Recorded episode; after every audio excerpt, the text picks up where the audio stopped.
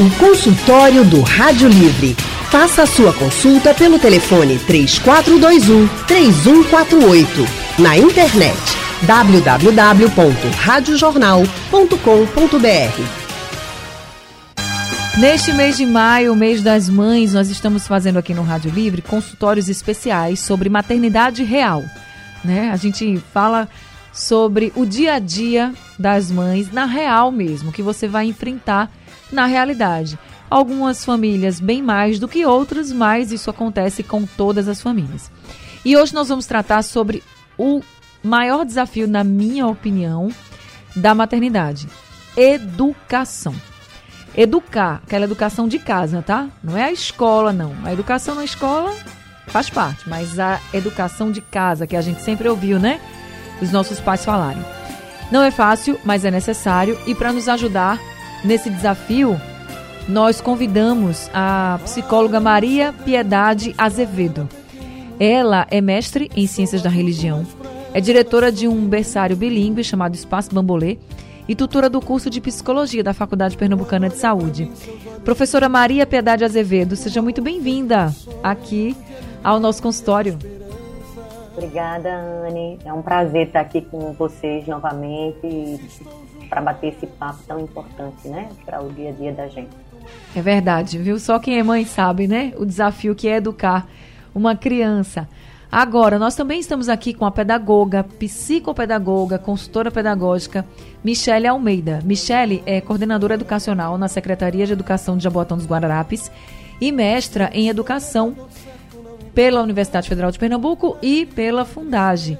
Professora Michele Almeida, seja muito bem-vinda também ao nosso consultório. Muito obrigada, Ana. É um prazer estar aqui.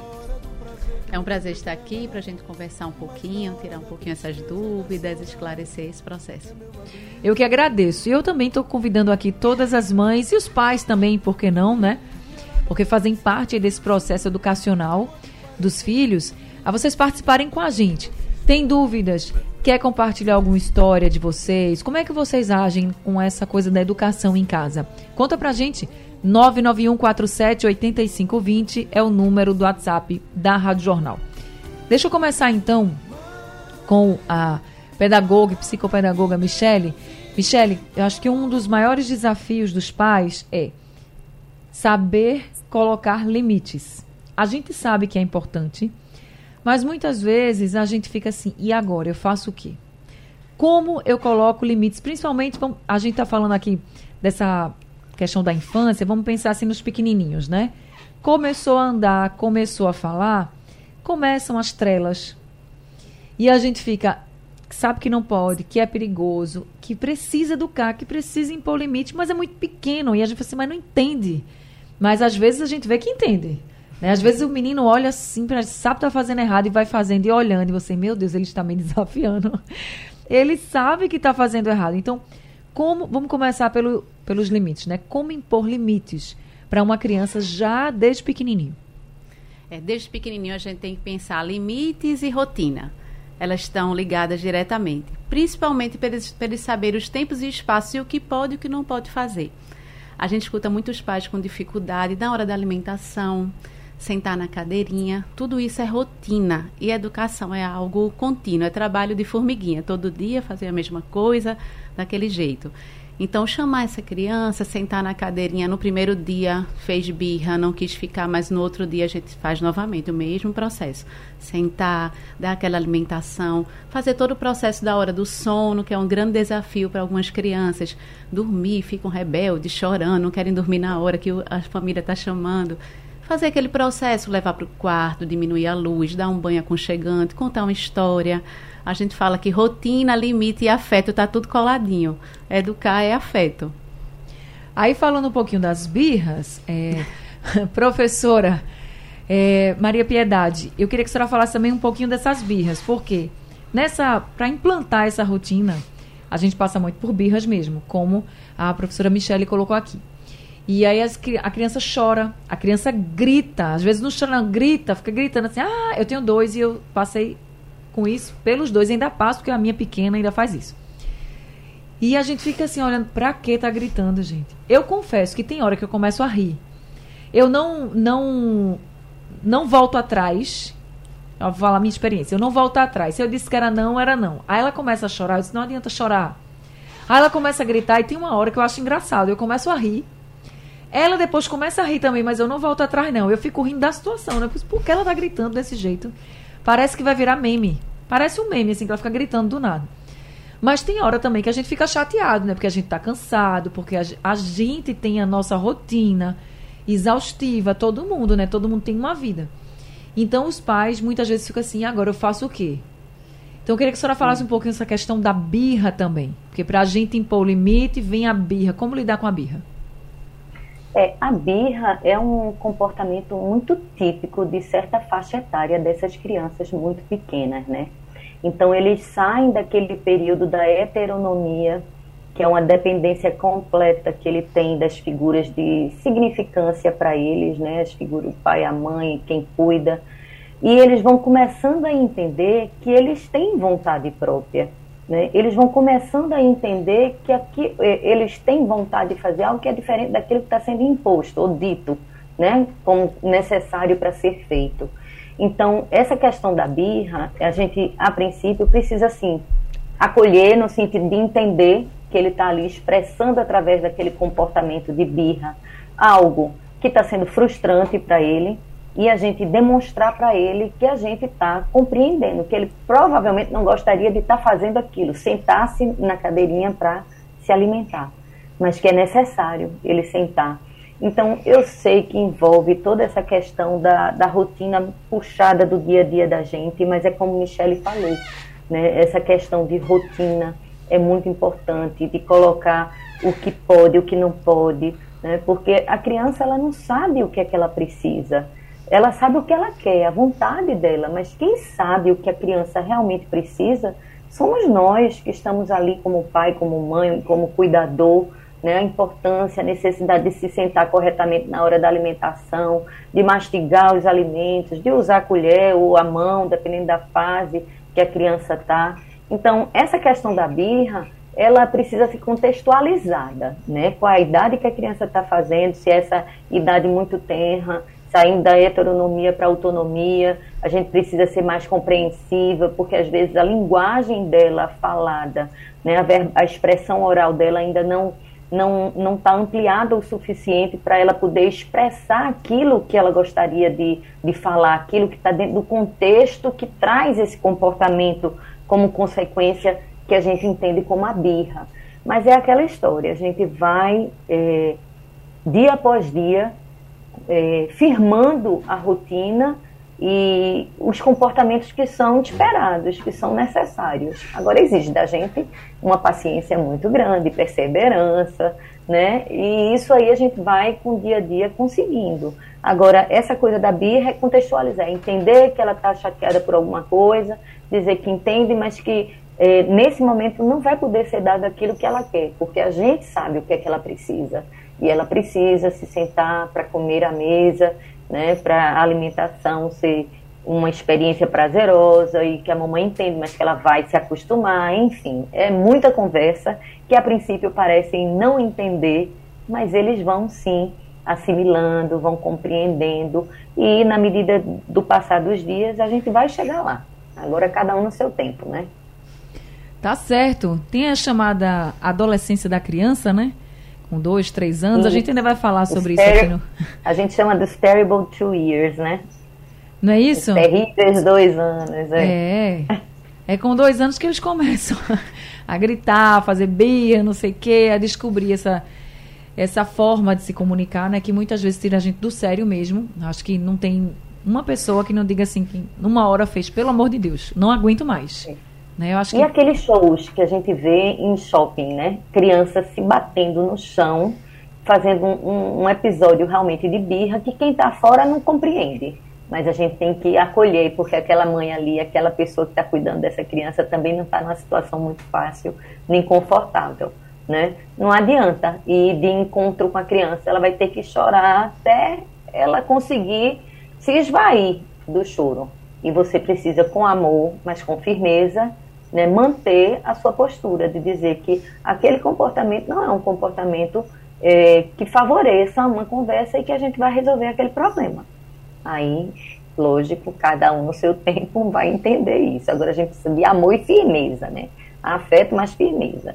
E não se, se deixar levar por aquele momento e entregar aquilo que a criança está pedindo, talvez, né? Uma compra de um objeto, uma comida que não deveria comer naquele momento. E aí, para se livrar do constrangimento, a gente terminar cedendo, né? Porque é nessas, nessas, nesses momentos que a gente vai cedendo, cedendo, que vai sendo confirmado, reificado um comportamento inadequado dessa criança. E vai ficar cada dia mais difícil para a gente né, construir algo que seja é, o que a gente espera, que seja socialmente né, é, adotado pela Adotado, criança. claro, é o, comportamento. A sociedade exige limites, né? Regras, e a gente precisa fazer com que as crianças entendam isso. Então, se você que não é mãe está ouvindo esse consultório, nunca diga que seu filho não vai fazer isso, porque ele vai fazer. Isso acontece nas melhores famílias. É verdade. E se você que é mãe e está ouvindo aqui esse consultório e se vendo nessa situação, fique sabendo que você não é a única. Todas nós passamos por isso. Algumas mais, outras menos, mas a gente passa. O consultório do Rádio Livre hoje é um consultório especial para as mamães. Estamos falando da maternidade real e os desafios de educar uma criança, tá? Nós estamos conversando com a psicóloga Maria Piedade Azevedo e também com a pedagoga e psicopedagoga Michele Almeida. Michele, qual a diferença entre ter autoridade e ser autoritário? É interessante essa diferença. Ter autoridade, você vai passar pelo respeito. É uma construção de respeito, de vínculo, de afeto, como eu falei antes. E o autoritarismo não, é a questão do, do medo. Do respeito pelo medo, de uma ameaça. Se você não fizer isso, vai, vai acontecer isso. Então, esse medo não é legal, porque a gente, é uma construção muito temporária. Então, quando eu tenho respeito, eu estabeleço essa relação de respeito, eu olho muito para a sala de aula que, que são diversos estudantes, né? 25 estudantes numa sala para respeitar esse professor. E tem que ser nessa criação de vínculo. Olha, criar rotinas, criar combinados. Essa é a hora de quê? Esse é o momento da gente estudar, da gente estar tá na rodinha para escutar uma história. Todo mundo vai lavar a mão juntos. Então, quem quebra aquele combinado, basta uma olhada. Professores sabem os combinados. Criança sabe quando a gente. Esse olhar da gente que fugiu o limite. Então, é essa a diferença dessa construção respeitosa pelo afeto e da imposição pelo medo, pela ameaça, que é temporária. Daqui a pouquinho ele vai faz novamente. Com relação a se você não vai, se você não fizer, você não vai ter, por exemplo, sei lá, se você não fizer a sua tarefa, você não vai brincar depois. Aí isso é uma ameaça, porque também na nossa vida não é assim. Eu costumo dizer lá em casa, ó, tudo que a gente faz, se a gente não faz certinho, a gente vai ter uma consequência, uhum. seja ela qual for. Uhum. Então, eu já cheguei a dizer assim, ó, se você não fizer sua tarefa, e porque eu tenho dois filhos, um tem 11, que é um menino, e a menina tem dois, então de 11. Se você não fizer sua tarefa, que eu acho que tarefa é um ponto também que a gente precisa tocar aqui, né? Porque o dev, tal do dever de casa é um negócio sério para a criança querer fazer, né? Mas eu digo, se você não, não fizer sua tarefa, você não vai brincar. Aí é uma escolha sua. Uhum. Aí ele já disse assim: você não acha que isso é ameaça? Eu fiz, não, eu acho que isso é uma consequência. Se eu não fizer meu trabalho direito, eu não vou ser mais a, a funcionária da minha empresa, por exemplo. Aí ele ficou olhando para mim disse, se você não tirar boas notas, você é reprovado. E a escola não está lhe ameaçando, é uma consequência. Então eu queria que você falasse também sobre isso, assim. Quando é uma ameaça, quando é que caracteriza realmente uma ameaça? E quando é que, que a gente está fazendo, a gente que é pai, que é mãe, e está mostrando assim, olha, nas, poucas, nas coisas pequenas do nosso dia a dia, a gente já vai aprendendo que tudo que a gente não faz certinho, a gente tem uma consequência. É os combinados. Lembra que a gente estava falando agora dos combinados e da rotina. Agora é hora da tarefa. Eu não posso pular a hora da tarefa para ir brincar, para assistir TV. Eu tenho que cumprir essa rotina. Então, ó, se não terminou a tarefa, você não pode ir para outra etapa que é brincar. Então, a gente primeiro tem que cumprir. Então, não é uma ameaça, é um combinado. A gente tem acordos em relação à rotina. A ameaça vai perpassar muito nessa coisa do do grito, do, do falar mais alto, do ameaçar bater. Então, vai muito nesse sentido. Mas nesses combinados, não. A gente precisa fazer essa lutar. Olha, vamos comer tudo para ficar fortinho. Então, acho que toda mãe fala é. isso nesse processo. Tem que comer tudo, né? Ô, professora Maria Piedade, deixa eu também falar sobre essa questão de tarefa, porque a gente está passando aqui pelas idades, né? A gente já falou aí dos dois, três anos, idades bem complicadas, birras são frequentes. Vai crescendo e vão vindo as responsabilidades na escola, principalmente. E aí a criança que estava acostumada ali a brincar o tempo inteiro, não tinha muita responsabilidade. No máximo, aquela tarefinha ali de pintar, de não sei o que, que também é uma brincadeira muito lúdica, mas chega uma hora que tem que escrever, fazer continha, tem a tarefa mesmo, aquela tarefa que dá mais trabalho. E aí os pais tossem a orelha para fazer a criança entender que, menino, é hora, tu tem que fazer a tarefa. Ah, mas eu não quero. Mas tem que fazer, nem a gente não faz tudo que a gente quer, né? Então, qual a orientação que a senhora dá para a gente? Para a gente não enlouquecer e não enlouquecer as crianças também. Ô, Anne, é, eu acho que tem tudo a ver com o que Michele falou. É tão mais simples do que o que a gente imagina, porque no dia a dia da gente, a gente também não é muito disciplinado né? Então, é necessário que realmente a gente, é, dentro da rotina familiar, assim como na rotina de trabalho né, dos adultos, a gente tem hora para chegar, hora para descansar, hora para sair. Embora hoje as relações de trabalho estejam mais fluidas, mas a gente tem que organizar uma agenda. A criança na fase escolar, ela também precisa ter uma agenda organizada né? A rotina, né? Os combinados precisam ser feitos. Isso traz para a criança um sentimento de segurança, de acolhimento. Ela está sendo cuidada, ela está sendo protegida na medida em que ela tem uma programação a cumprir e ela vai aliviando as ansiedades dela, porque ela sabe, olha, depois do almoço eu provavelmente vou precisar tomar um banho, vou ter um tempinho de descanso, aí depois a gente ou vai para aula de inglês ou vai para algum esporte, mas nessa tarde ou nessa manhã vai ter um momento em que eu vou precisar me sentar e rever o que foi que eu fiz hoje na escola. Eu tenho tarefa que os professores é, solicitaram. Então, lógico, a criança sozinha, ela não vai adquirir esse hábito né? essa, essa rotina de uma dinâmica é, pós a escola, né? Porque na escola tem a estrutura já toda, totalmente é, organizada, né? Então, academicamente organizada. Mas ela precisa também de ter toda essa rotina estruturada no ambiente familiar. Né? E solicitar, por exemplo, quando são muito pequenininhos, é tão importante assim, o início da fase escolar. É tão importante que tenha um adulto com ela acompanhando, porque depois a criança ela vai adquirindo esse hábito e vai ganhando mais autonomia. Na hora que você está acompanhando o estudo dela, ah, a gente pode ler o texto, grifando o texto, as partes que chamam a atenção da gente isso a gente está dando uma estratégia de estudo para a criança. A gente pode anotar coisas importantes aqui no caderno que a gente acha que pode levar para a escola, perguntar, tirar dúvida. Então, você, numa fase muito inicial, está fazendo junto com a criança. Em algum momento você diz: agora você vai fazer só que a mamãe vai precisar ir para o dentista. Quando a mamãe chegar, a mamãe vai dar uma olhada no que é que você construiu. E isso vai dando para ela um sentimento de autoconfiança, autonomia e autoconfiança. A gente, quando chegar, a gente precisa ver o que ela construiu e parabenizar, celebrar. Que bom, você conseguiu. Olha, vamos fazer assim dessa vez, da próxima vez, novamente, você tentar fazer sozinho. Então, é tudo uma questão de estrutura de uma rotina de fato, pós é, é, é familiar, em casa. E nada de também ter aquelas agendas que a gente vê hoje sobrecarregada Gente, tem criança que não está mais respirando, não está mais tendo tempo altamente criativo, produtivo de não fazer nada. É verdade. Ela precisa também ter um tempo de não fazer exatamente nada, de perguntar assim, o que é que eu vou fazer agora? Tem criança que já é ansiosa por natureza. Saiu da escola, o que é que eu vou fazer hoje? E qual é a pro... final de semana? Qual é a programação do final de semana? Tudo tem que estar tá também assim é, é, metódico, né? estruturado né? Não, tem que ter um momento do livre. Não, durante o dia, ó, de três às quatro, é o tempo para você não fazer nada ou fazer o que você quer. Tá certo? Você precisa desse tempo seu.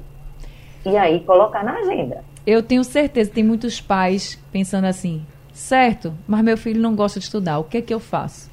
O consultório do Rádio Livre hoje está falando sobre o desafio de educar uma criança. E agora a gente vai falar sobre quando a criança não quer estudar. Professora Maria Piedade, quando a criança não quer estudar, que a gente chega em casa cansado do trabalho e viu que a criança não fez as tarefas, ó, não cumpriu o combinado que os pais ali fizeram. E aí, o que é que a gente deve fazer? Aí a gente deve sim sentar com essa criança e perguntar o que foi que aconteceu. Ela tinha feito um combinado, sabia qual era a rotina e o que é que pode ter acontecido para que ela não tivesse feito a tarefa. Ela vai dar a justificativa e a gente vai analisar com ela, construir isso com ela. Ela vai chegar nessa nessa eh, nessa conclusão de que ela não cumpriu naquele momento, mas ela vai precisar cumprir agora. E talvez agora ela esteja mais cansada do que no momento que era o momento que tinha sido combinado. Né? E dizer para ela: olha, a mamãe realmente está triste, porque a gente fez um combinado. Às vezes a mamãe está cansada, não quer ir para o trabalho, vai fazer uma coisa que ela não gosta muito, mas a mamãe tem responsabilidade. E assim você também tem responsabilidade. Cada um vai ter a, a quantidade, a responsabilidade do tamanho do que é capaz de arcar. Então, ela não está tendo mais do que o que ela é capaz de lidar. Então, se a mamãe está dizendo, se a escola está dizendo que essa é uma tarefa para ser realizada, é porque você pode. E eu creio, acredito que você possa.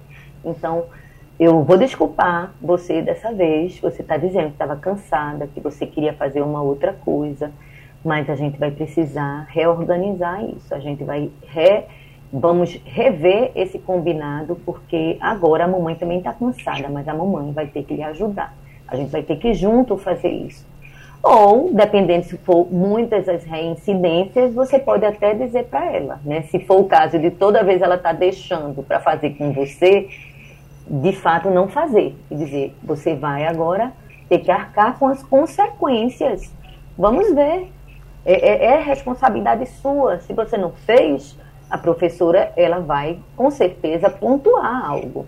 E outra coisa, se a gente todo dia faz um pouquinho, estuda um pouquinho, faz um pouquinho a tarefa e faz bem feita, você está estudando para o dia da sua avaliação. É verdade. Você não vai precisar ficar extremamente é, ansioso, angustiado quando for o dia da sua prova, porque a educação é isso, é todo dia um pouquinho, é repetição, é hábito.